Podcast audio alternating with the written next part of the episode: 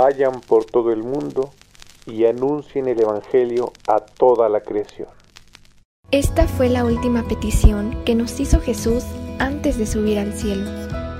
Echamos las redes en las redes. Echamos las redes en las redes. Somos catoliqueros y somos profetas en acción.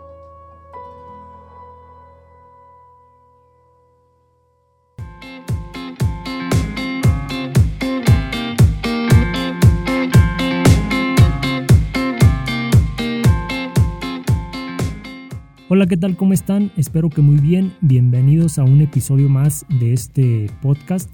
Mi nombre es Alan Agudo y el día de hoy pues les voy a ofrecer algo un poco diferente.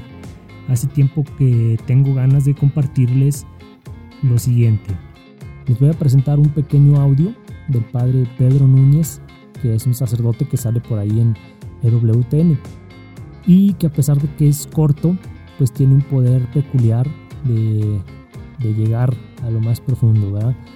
Em, este audio a mí en lo personal me llegó y junto con un par de homilías más, pues fueron esa, esa chispa o fueron la, ese empujoncito que yo necesitaba para comenzar un proyecto como lo es Catoliqueros. Al escuchar esta, esta pequeña prédica, yo sentí más que nunca la necesidad de, de extender el reino de Dios y de esta manera tratar de transformar al mundo. Y pues bueno, no nos entretengamos más. Recuerden seguirnos en las redes sociales. Nos encuentran en todos lados como catoliqueros. Yo los dejo con esta, con esta prédica del padre Pedro Núñez. Disfrútenla y espero que a ustedes también les llegue y les mueva a hacer algo. Que estén muy bien. Dios me los bendice.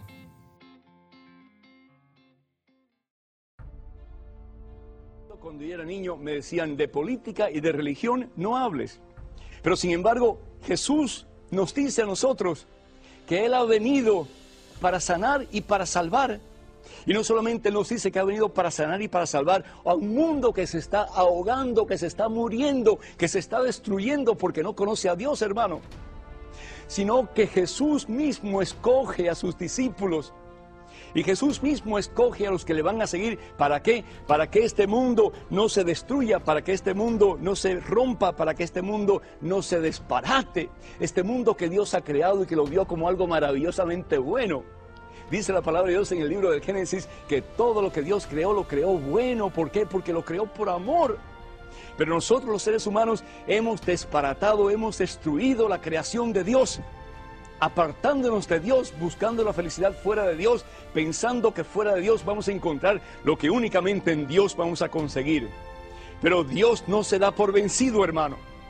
Si tu papá no te das por vencido con un hijo, con una hija, cuando se escarría, cuando se va del camino, cuando se sale del camino y de tu, de tu voluntad y de tus enseñanzas y empieza a hacer otras cosas, cuánto más Dios no te va a buscar a ti, me va a buscar a mí hasta que nos encuentre y Dios no solamente nos busca, pero Dios no se da por vencido con nosotros hasta que nos quiere que tú regreses, hermano. Porque Dios te ama con amor eterno. Pero Dios quiere que toda la humanidad se salve. Dios quiere que un día toda la humanidad reciba la corona de los santos, la corona de la vida que es el cielo. Pero ¿cómo va a ser si no hay suficientes personas que trabajen buscando a las ovejas perdidas y las lleven al redil del Señor? Tú y yo tenemos una misión intransferible, hermano. Si tú y yo no tratamos de llevar a otros a los pies de Jesús, entonces ¿quién lo va a hacer? ¿Por cualidad? No, tú estás casado con la esposa que tú tienes porque tú estás llamado como católico cristiano a llevar a tu esposa a los pies de Jesucristo.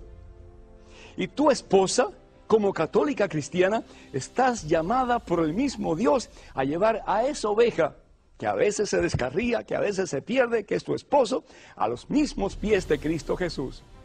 Y ustedes como pareja están llamados a llevar a su hijo, a su hija, a sus hijos, a los pies de Jesús, aunque a veces se descarríen, aunque a veces estos hijos se aparten del camino. Pero con el ejemplo de ustedes, con las palabras de ustedes, con el amor de ustedes, con la perseverancia de ustedes, seguir buscando la forma de sembrar esa semilla de la palabra de Dios en el corazón de sus hijos, para que un día ustedes puedan decir, Padre, no perdí a ninguno de los que tú me diste. ¡Qué tremendo! qué tremendo que al llegar tú ante la presencia de Dios le puedas decir a nuestro Padre Dios, Papá Dios, tú me diste este hijo, tú me diste estos hijos, no perdí a ninguno de los que tú me diste, Señor. No perdí a mi esposa, ni perdí a mi esposo, ni perdí a mi hijo, a mis hijos, ni perdí a mis hermanos. Los llevé, Señor, con tu poder a tus pies, Cristo Jesús. Hermanos, esto no es cosa de juegos. Estamos hablando de una cosa muy seria. La palabra de Dios nos dice, o están conmigo o están en contra mía. En el medio no los quiero porque los vomito de mi boca. Jesús está cansado ya de una iglesia demasiado pasiva, de una iglesia demasiado inerte, de una iglesia sin entusiasmo, de una iglesia sin fuego del amor de Dios, sin fuego del Espíritu Santo. Es cierto, tenemos que tener mucha reverencia cuando estamos en el templo. Es cierto que tenemos que tener conciencia de las personas que están a nuestro alrededor, que están orando. Es cierto que no hay que estar con muchos espavientos y muchas cosas si no queremos. Pero es cierto que tenemos que tener la llama del fuego del amor de Dios prendida en nuestro corazón comenzando con los obispos, los sacerdotes, los religiosos y los laicos. Tenemos que proclamar con entusiasmo que Cristo vive. Tenemos que proclamar con entusiasmo que el Señor es la única respuesta que buscamos en la vida si realmente queremos ser felices y queremos vivir en paz los unos con los otros y queremos un día alcanzar la promesa que Jesús nos ha dado que es el cielo. Basta ya de tanta inercia, hermanos. Basta ya de tanta pasividad, hermanos. Basta ya de tantos católicos congelados, hermanos. Somos un billón de católicos y desafortunadamente no podemos hacer la gran diferencia en el mundo en que vivimos. Por eso seguimos con tantas divisiones, por eso seguimos con tantas guerras, por eso seguimos con tantas muertes, por eso seguimos con tanta gente que se desangra. ¿Por qué? Porque no le acabamos de dar la verdad con nuestro testimonio, nuestras palabras y nuestra hermano. Basta ya. Todos podemos predicar. Si tienes lengua, tú puedes abrir tu lengua y predicar. Decía San Pablo, pobre de mí si no predico el Evangelio. Si no lo predico yo, predicarán las piedras y proclamarán las piedras que Cristo vive y que Él es el Señor. Pero hermano, a través de este programa, el Señor te invita, el Señor te exhorta, el Señor te pide, te suplica que tú levantes tu voz y no solamente al cielo para pedir cosas, pero que levantes tu voz llena de amor y llena de entusiasmo a tu hermano en el que hay ausencia de Dios y tú bien lo conoces, a tu hermano que está buscando a Dios y que tú sabes que lo está buscando con corazón sincero, o a tu hermano que está descarriado y que necesita de una palabra de aliento, de una mano amiga que no lo deje caer en el abismo de la perdición, sino que lo saque en el nombre de Cristo Jesús y lo lleve a ese puerto seguro que es el cielo.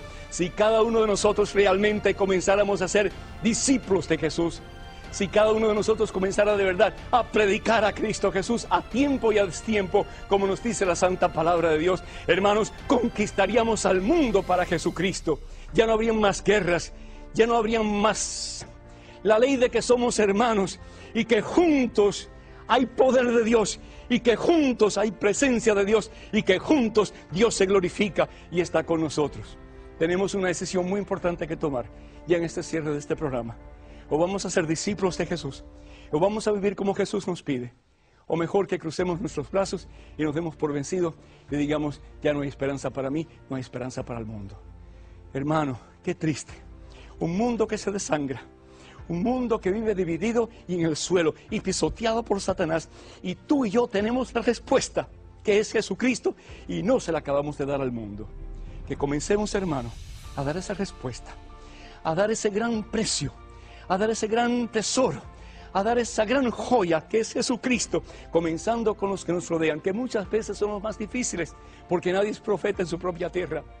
Pero hermano, tú predica, como dice San Pablo a Timoteo, a tiempo y a destiempo, amenazando, arrebatando y siempre dispuesto a enseñar sin preocuparte de tus propias penas. Haz tu trabajo como evangelista y verás como un día no solamente tú, pero el mundo entero comenzando con los más cerca de ti, recibirán el premio, recibirán la corona de los santos, la gloria del Señor, la vida eterna. Ánimo hermano, mientras nos quede un suspiro de vida, evangelicemos y proclamemos a Cristo.